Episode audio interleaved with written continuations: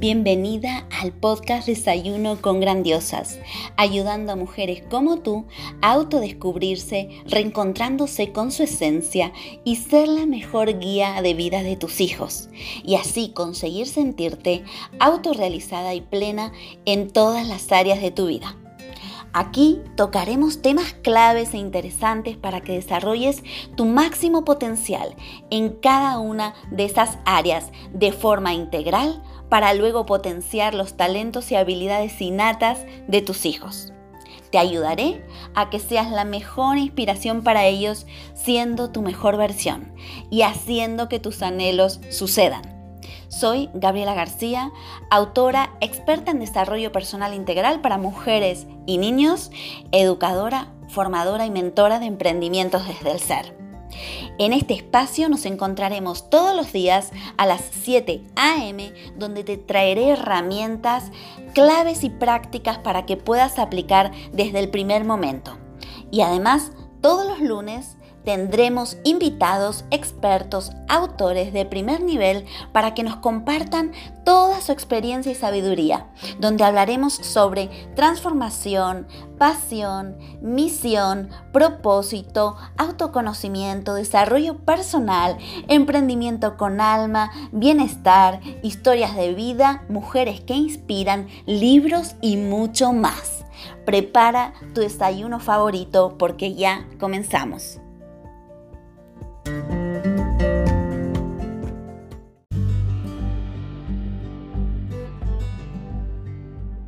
Y antes de comenzar con este episodio, déjame que te pregunte, ¿dudas a veces si estás haciendo un buen trabajo con tus hijos? ¿A veces piensas que has perdido el control de tu vida?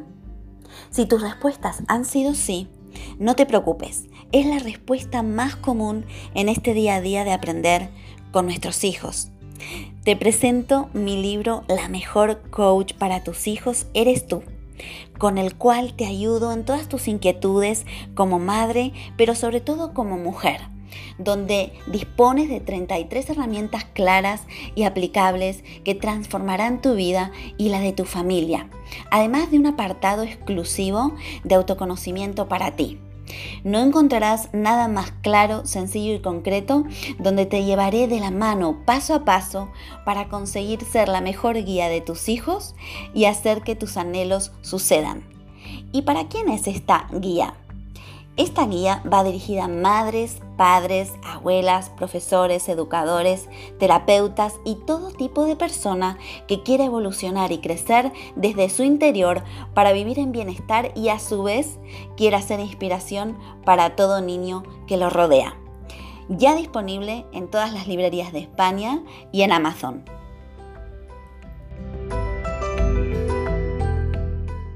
¿Qué tal estás? Hola Gabriela, ¿cómo estás? Bien, gracias por la invitación. Encantada de tenerte aquí y cuéntanos desde dónde nos hablas ahora mismo. Bueno, actualmente estoy en Barcelona, España. Ajá, qué bien, qué bien. Pues antes que nada voy a presentarte. Vale. Julia Padrón es licenciada en psicología, es especializada en nutrición y dietética, además de ser coach especialista en sexualidad y pareja. Ella cree que debemos vivir en el presente y ser conscientes de ello. Su misión es ayudarnos a tener una mejor relación desde pequeños con los alimentos. Julia nos ayuda a desenredar ese nudo que se inició en la infancia. Así que, Julia, te damos la bienvenida oficial a Desayuno con Grandiosas. Muchas gracias, efectivamente es así como, como lo describe. En, principio, bueno, creo que todos hemos nacido eh, para alguna misión, ¿no? Efectivamente. Y bueno, eh, considero que como tú dices, efectivamente mi misión es como desenredar ese nudo del... Entonces, bueno, ya explicaremos a lo largo de la, de la entrevista por qué es así. Claro. Y yo la primera pregunta que te quiero hacer es, ¿por qué Julia hace lo que hace, no? Sí, bueno, cuando te comentaba que porque estoy por descubrirlo, efectivamente, bueno, desde que me gradué eh, la vida me ha llevado a acompañar a mujeres y bueno, hombres también en mejorar sus relaciones. O sea, básicamente pienso que las relaciones es la base de todo, o sea, va desde la propia interna hasta la propia relación que tengamos con, con la alimentación. Y bueno, básicamente describes un poco lo que es Psicovita, que es como yo me llamo, como manejo mi cuenta de Instagram, que mm, Psicovita, que soy yo, o sea, prácticamente, describe que tenemos un nudo en la garganta que llevamos desde la infancia queriendo desenredar y cuando crecemos, esto básicamente nos empieza a molestar y molestar me, me refiero a que es como esa señal de alarma y uno de mis ejemplos que coloco para que la audiencia lo pueda ver un poco más claro es que tener una mala relación con los alimentos puede ser una señal que nos haga actuar inmediatamente, pero también existen otras señales como es la ansiedad o la depresión, que a lo mejor también son más conocidos. Y bueno, básicamente he decidido hacer para ayudar y, desenredar ese nudo con mucho amor, eh, con mucha confianza y básicamente escuchar y acompañar, que, son para mí cosas que, es como mi misión. Eh, Julia, ¿y mm, cómo nos puede ayudar el conocer la relación ¿no? que tiene la nutrición o los alimentos con nuestras emociones? Mm, bueno, esto es muchísimo y creo que esto nadie lo dice siempre. Siempre se habla, cuando hablamos de nutrición, hablamos, está una cultura de la dieta, básicamente, pero nadie nos dice cómo nos sentimos, que también es sumamente importante. Entonces yo siempre digo que no es el porcentaje de grasa que tengo la persona, no es la báscula, el peso. Yo pienso que en realidad son las emociones. Em, porque básicamente, imagínate, Gabriela, que la emoción es una alteración rápida de nuestro cuerpo a un evento que pasa tanto a nivel externo como, como interno.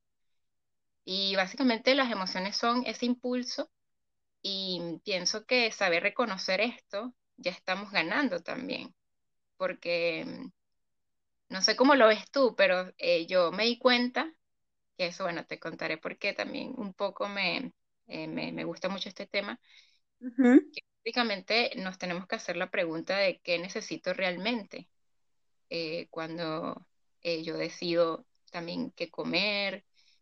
Eh, por ejemplo, yo necesito algo más fisiológico, o sea, necesito satisfacer qué, necesito descansar, necesito satisfacer mi sexualidad, em, necesito em, más placer y, a lo mejor este, me estoy nutriendo eh, por, por, aburrimiento, por tristeza o a lo mejor eh, estoy comiendo por ansiedad porque necesito tener seguridad.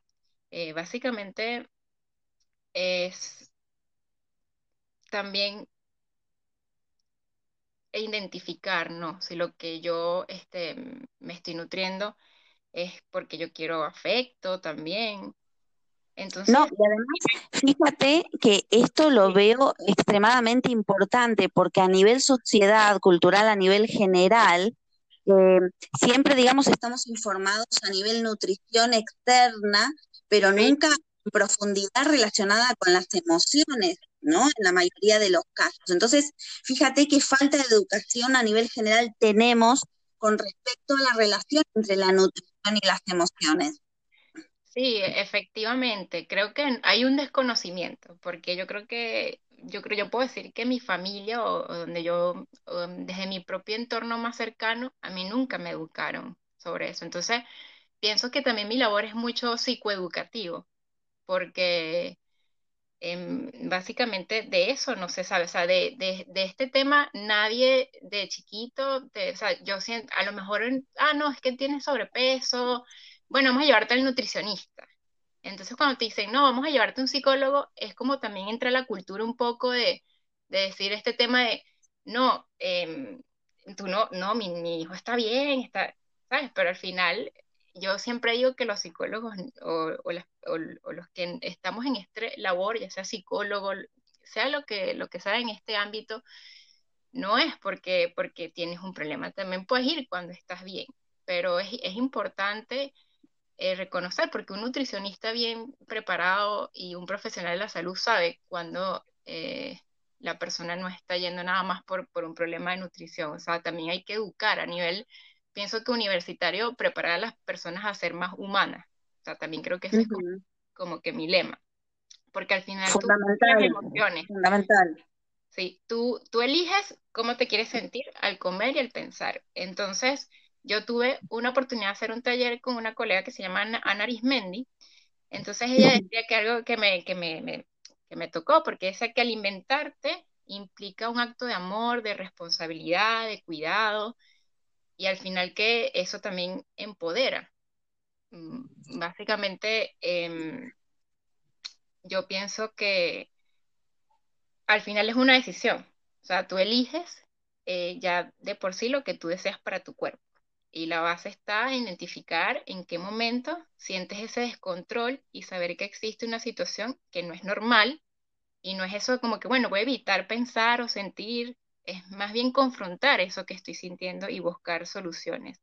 Es decir, verlo como de otra manera. Entonces, claro, No, si el tema es justamente ese, ¿no? Que al no haber em, información o falta de educación en este, al haber falta de educación en ese aspecto, eh, claro, ¿cómo sabemos que está fuera de lo normal lo que está sucediendo, ¿no? Al no conocer o al, no estar informados o al que no haya conocimiento en este aspecto, ¿no? De la relación que tiene, porque yo como lo que como y está relación y de la forma en que lo como y está relacionado también con mis emociones. Entonces, es, es fundamental fundamental y apasionante, y sobre todo, Julia, porque tú tienes eh, la faceta que es psicología, pero también la, la faceta del coaching y de la nutrición, o sea que es muy completa. Sí, sí, efectivamente. Y mm, cuando tú dices que, bueno, también reconocerlo, porque cuando hablamos de, de, este tema también de la alimentación es cuando también nos vamos como un poco al extremo, nos vamos al exceso y nos vamos al déficit. Y al final, em, cómo uno se puede dar cuenta, porque al final es em, todo lo que nos pasa, yo siento que es como un síntoma que a lo mejor no podemos decir con palabras y se puede reflejar de diferentes maneras. O sea, se puede reflejar desde un dolor en cualquier parte de tu cuerpo, se puede reflejar en, ah, estoy, me siento triste.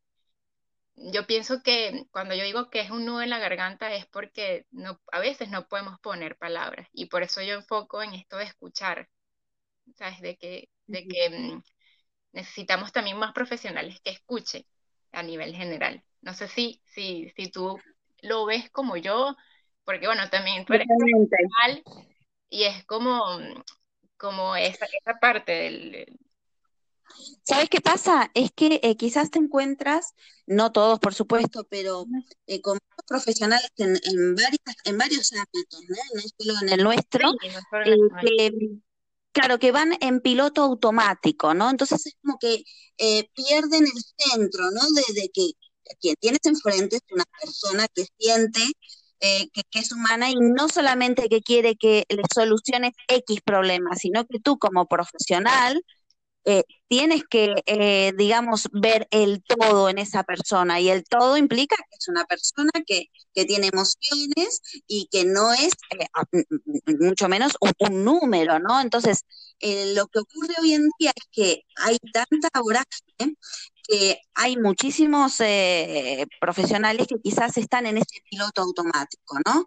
Entonces ya es, es, no sé, yo lo, lo, percibo así, no sé si tú lo percibes así también. Sí, mira, yo te, mira, hay un, un caso eh, que tuve, una asesorada que ella fue al endocrino porque, bueno, efectivamente yo pienso que también es importante esa parte física de, de todo lo que sentimos, o sea, hacer una, una evaluación a lo mejor, no, no, claro. además.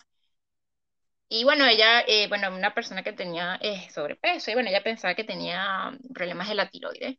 Entonces, bueno, este, este endocrino eh, le dijo así como, mm, eh, mira, la verdad es que tú tienes que dejar de comer y ya, no tienes ningún problema de la tiroides.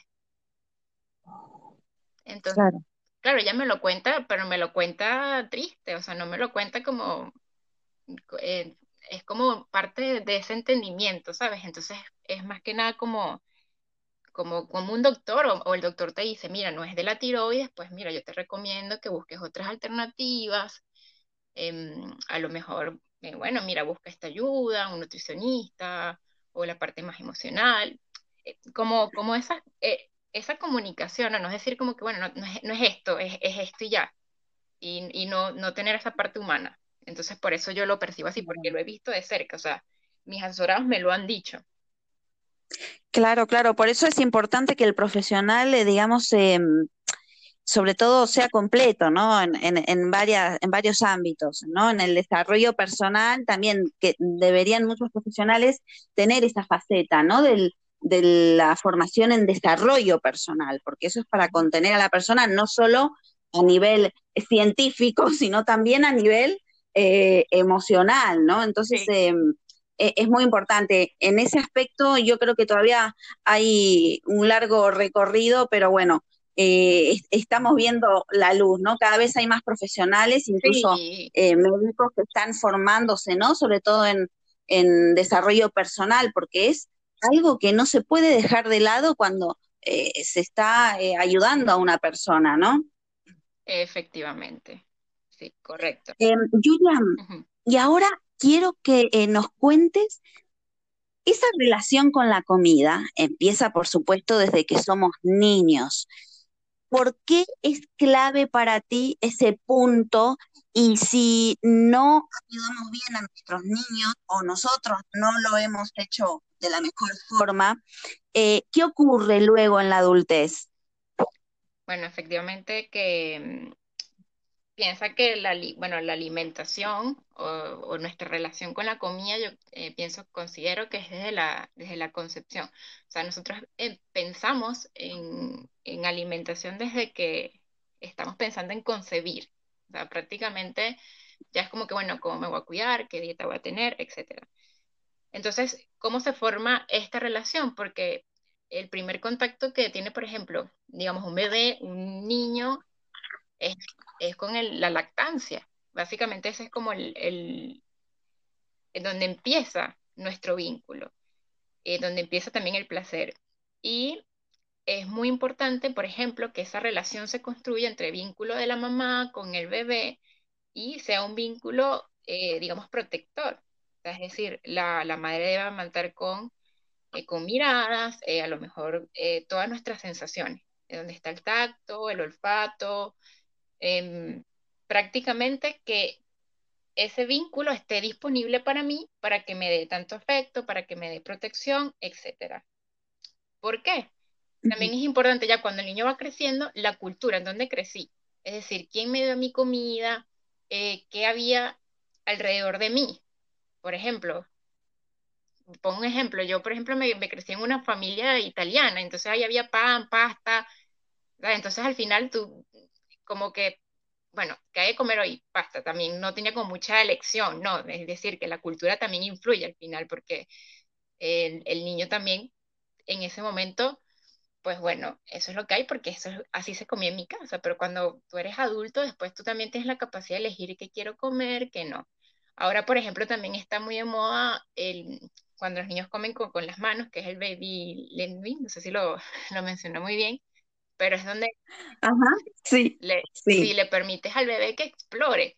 Y también al final es como ese respeto, porque el, el bebé propio tiene una capacidad de autorregularse, la capacidad de, de, decir, bueno, quiero o no quiero comer, porque antes era como la papillita, ¿no? Como que mira, cómete esto y era como, cómete la papilla. Ahora vemos que eso actualmente ha cambiado un poco. Entonces también le damos como la, importancia de, que el bebé pueda sentir. Cuando tú dices que hemos avanzado, pues en verdad hemos avanzado un poco porque, porque está, está esto también modernizado, de que el bebé pueda tocar, de que el bebé pueda sentir, pueda parar, porque antes como que no te pares de la mesa hasta que no te comas el plato completo, pues también ya eso, en sentido, mm, cuando eres adulto, se, refleja en muchas cosas, en tanto como déficit o exceso de, lo que quieras comer. No sé si, si respondo básicamente. Sí, sí. No, me parece apasionante porque, claro, la influencia de la cultura y en donde, bueno, estamos interactuando desde pequeños, claro, se refleja luego cuando somos adultos. Por eso me parece sumamente interesante. Y por ejemplo, en, niños que, que, por ejemplo, comienzan a tener, o, adolescentes que comienzan a tener una, una, deficiencia en alimentación, por ejemplo, te digo, eh, bulimia o anorexia, em, ¿en qué, por ejemplo, eh, a nivel emocional, ¿no? ¿Qué detectas tú en esos niños, ¿no? ¿Qué, qué déficit hay? ¿Por qué ocurre eso? Bueno, básicamente em, estamos hablando de que esto puede ser un síntoma eh, que el niño pueda tener debido a una dinámica familiar, a un acontecimiento vital o a un momento evolutivo. Es lo que yo te digo, el síntoma es la manifestación de un conflicto en el mundo mental de que algo no está bien. Entonces, em, mm, básicamente, eh, más que nada, los trastornos se empiezan, es verdad, a detectar eh, a partir de la adolescencia. Eh, sin embargo, pueden pasar muchas cosas, porque yo siempre digo que no es como, bueno, catalogar de que tiene bulimia o tiene atracón o tiene anorexia sino también ver qué está pasando en el contexto, qué está pasando en el entorno de esa persona, por qué la, eh, persona eh, tiene esos síntomas, qué nos está queriendo decir, qué, está queriendo decir a través de, de las compulsiones, a través del vómito, del no querer comer. Entonces, por eso yo digo que, que es muy importante escuchar. Entonces, efectivamente, hablamos también de la prevención, que hay unas conductas que son como de, alarmas, que también se pueden identificar a la hora de una evaluación psicológica. Entonces, eh, son detalles que se pueden prevenir. Eh, por ejemplo, aquí en España se maneja un poco más diferente a lo, a lo que a lo mejor como, como en Venezuela. Sin embargo, son como esos factores. Yo pienso siempre hay que evaluar el entorno del paciente para, para poder, em, como decir, bueno, ¿por qué está pasando esto? Ajá, y nosotros como padres, ¿cómo podemos prevenir, ¿no? Esa, esa mala relación que quizás puede iniciarse de la alimentación con, nuestros hijos. ¿Hay alguna forma que, que, podamos ayudarlos, ¿no? A que no ocurra eso. Sí, efectivamente, yo pienso que, que la información, eh, volvemos al tema educativo de porque mientras más informados estén eh, los padres, eh, menor, mayor, digamos, menos menor será la, incidencia de malnutrición y, de trastorno de la conducta alimentaria. Em, por ejemplo, que te decía, una nutricionista puede darse cuenta cuando existe una gravedad del problema y, a lo mejor este, recomendarle eh, una atención multidisciplinaria en eso, pues, entre el médico, entre el psicólogo, entre el nutricionista, etcétera. Entonces pienso que, también actuar como con el especialista. Y es importante también que, los padres entiendan, por ejemplo, en mi caso, nuestra función, la función de un psicólogo también. Y entender también los procesos evolutivos de los niños también y, no, y no forzar ni, ni prohibir tampoco. Entonces, pienso que, es un poco de todo, básicamente. Claro, claro. Sí, no, sobre todo el tema de, que quizás, ¿no? Esa, ese niño, esa niña o ese adolescente ha tenido, como decías, alguna experiencia y claro, la relaciona con, con las emociones, con, con, la comida, ¿no? Y ya luego le, repercute en su adultez, porque, por ejemplo, los niños o los adolescentes que tienen, Julia, eh, trastornos, ¿no? Alimenticios, en ese caso, eh, se llegan, digamos, a equilibrar durante toda su vida, siempre tienen que estar eh, alerta, ¿no? De no volver a caer en, en, eso. No sé si me explico. Sí, bueno, existe un, un porcentaje alto de, digamos, de, eh, de dar de alta, prácticamente un paciente que, venga con trastornos. Sin embargo, los trastornos de conducta alimentaria, sí es verdad que son uno de los trastornos más fuertes o sea, cuando hablamos, a lo mejor tú dices, no, bueno, ay, dejé de comer, y es como, hay como mucho, yo digo, juego detrás de las palabras que en verdad son los trastornos de la conducta alimentaria, porque estamos hablando que es una alteración en el consumo de alimentos. Entonces existe cierta distorsión a ingerir alimentos Y, y básicamente eh, es eso, que no es algo como que se debería tomar un juego, sino que en verdad es un trastorno bastante fuerte. Yo actualmente este, me encuentro haciendo un estudio eh, para, para terminar, que estoy finalizando unos estudios, y es sobre la depresión, la relación que existe sobre la depresión y los trastornos por atracón. Entonces, bueno, Claro. eh, es bastante, porque detrás de un trastorno de conducta alimentaria hay muchas cosas, hay muchas cosas, no, no, por eso cuando yo digo que, que la, la relación que tengamos con, con la alimentación nos, nos dice algo, nos habla y qué nos está diciendo. Entonces, es básicamente que hay abajo de, de, de, ese, de, esa, de ese hielo grande que, que tú puedes ver, bueno, trastorno de conducta alimentaria, pero que hay más abajo. Entonces yo, por ejemplo, estoy haciendo eso y desde una perspectiva psicodinámica, porque a mí sí me interesan pues las, las relaciones, cómo se construye, cómo se crece en nudo de la infancia. Entonces, el, también por eso estoy haciendo esa, esa investigación, porque al igual que tú, y cuando tenga los resultados y, y el estudio, pues me gustaría también eh, poder compartir, ya sea en este espacio o en este espacio, pues eso que estoy investigando, porque ahora lo estamos investigando, estamos, estamos dos psicólogos y, un, y, un, y una doctora haciendo ese, ese estudio, y creo que se va a encontrar cosas interesantes que, que nos pueden ayudar a, a dar muchas explicaciones. Uy, sí, sería un privilegio tenerte aquí que, que nos, eh, ¿no? nos, nos compartas, ¿no? Que, que, ha sido, ¿no? el resultado de esa investigación, ¿no? Porque que ahora mismo toda la evolución que hay, los cambios tan rápidos, las experiencias, ¿no? Sobre todo fuertes, emocionales. Porque fíjate, fíjate también la importancia también de, de la conexión con, con, con, nuestro cuerpo, porque por ejemplo, cuando hay riesgo de obesidad es cuando en la infancia no hubo una conexión con el cuerpo, no hubo una conexión con el hambre, no hubo una conexión con la saciedad. Y básicamente crecemos sin escuchar nuestro cuerpo. Estoy hablando desde que nos levantamos y, ay, ¿qué es la sed? Y no sabemos, porque no, no, no nos han educado para eso. Entonces...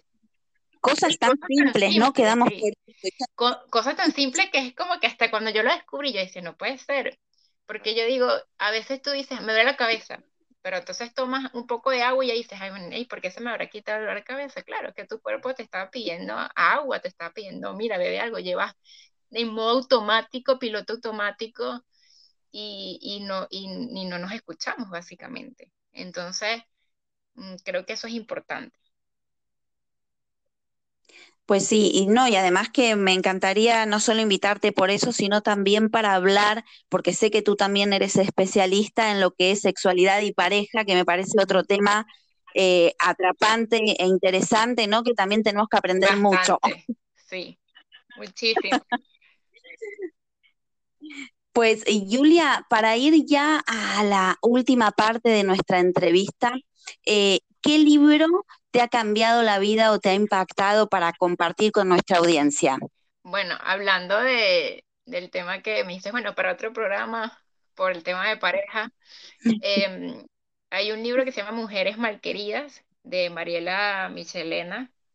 Que, ah, Ajá. bueno, aparte que ayer fue el Día de la Mujer, pienso que ese es un libro que toda mujer debe leer. Sí, sí, sí. Pues tomamos nota. Sí, efectivamente. Eh, porque habla de, las relaciones, de, todo un poco.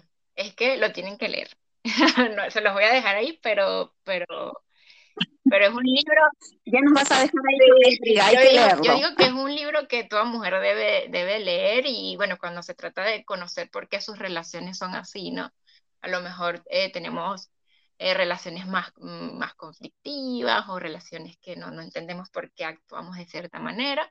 Y entonces, como yo enfoco la relación muy global, pues esta relación de pareja, relación con la comida, relación con nosotros mismos. Entonces, este es un libro que nos puede abrir un poco también a, entendernos. Qué bueno, pues tomamos nota para, para leerlo cuanto antes. ¿Y a quién nos puedes recomendar que entrevistemos en nuestro programa para que nos comparta tips para vivir mejor? yo tengo eh, dos, tengo eh, otra colega que es eh, la psicóloga Marilyn Diluvio, que ella es más experta en temas de, de niños, de familia, creo que ella puede ayudar. Yo sí es verdad que me especializo un poco más en adultos, pero ella es excelente, bueno, en, básicamente mm, todos estos temas de padre, cómo manejar a los hijos, todo esto. Y por otra parte, me gustaría recomendar a, mm, Jennifer Barreto Leiva, que yo estuve también un tiempo en la radio con ella, que ella es, modelo de tallas grandes, em, que ah. bueno, ella pueden seguirles a, eh, arroba Jennifer Barreto Leiva y tiene una revista de Belleza XL. Sí. Pienso que con tu tema de autoestima, ella es la, eh, bueno, fue la, em, la primera eh, mi universo curvy de Hispanoamérica. Entonces, ella tiene mucho también nos puede compartir su, historia también, ¿no? Porque debe ser impactante. Sí, bueno, yo formo parte también de esa revista pero ella me enseñó, me enseñó muchísimo en el tema de, lo que es eh, la autoestima, de la aceptación.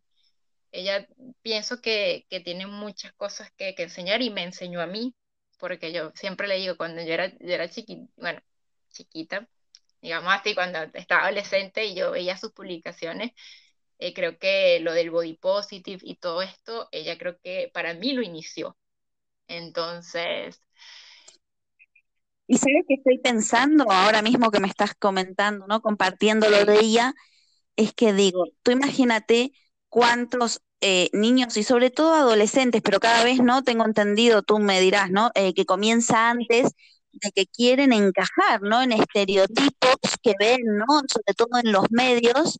Y, qué relación tiene esto, ¿no? Con la aceptación, con la autoestima. efectivamente, yo, eh, tal cual como lo dices. Y, por ejemplo, yo pienso, cuando yo tuve la oportunidad de ver, por primer, cuando yo era adolescente, por primera vez una de sus revistas, yo dije, hay otra manera de vivir, eh, ahí, este, por ejemplo, mm, se puede aceptar, se puede vivir en otra sociedad. Entonces ella pienso que da un mensaje muy importante y, me gustaría que, que le invitaran a, al programa. Por supuesto, la vamos a invitar, luego me comparte este, su, bueno, su dirección para ponerme en contacto. Así que, bueno, Julia, eh, yo te quiero agradecer inmensamente todo lo que nos has compartido. Eh, ya te digo, bueno, te lo he dicho, que eh, estás invitada a un siguiente programa para ver el resultado de tu investigación ¿no? relacionada con la nutrición y también para que hablemos de sexualidad y parejas. Así que, bueno, te deseo lo mejor en todos tus proyectos y gracias por haber venido aquí a Desayuno. Gracias, Gabriela, por la invitación y por la oportunidad de dar este mensaje. Un abrazo a todos. Un abrazo. Igual.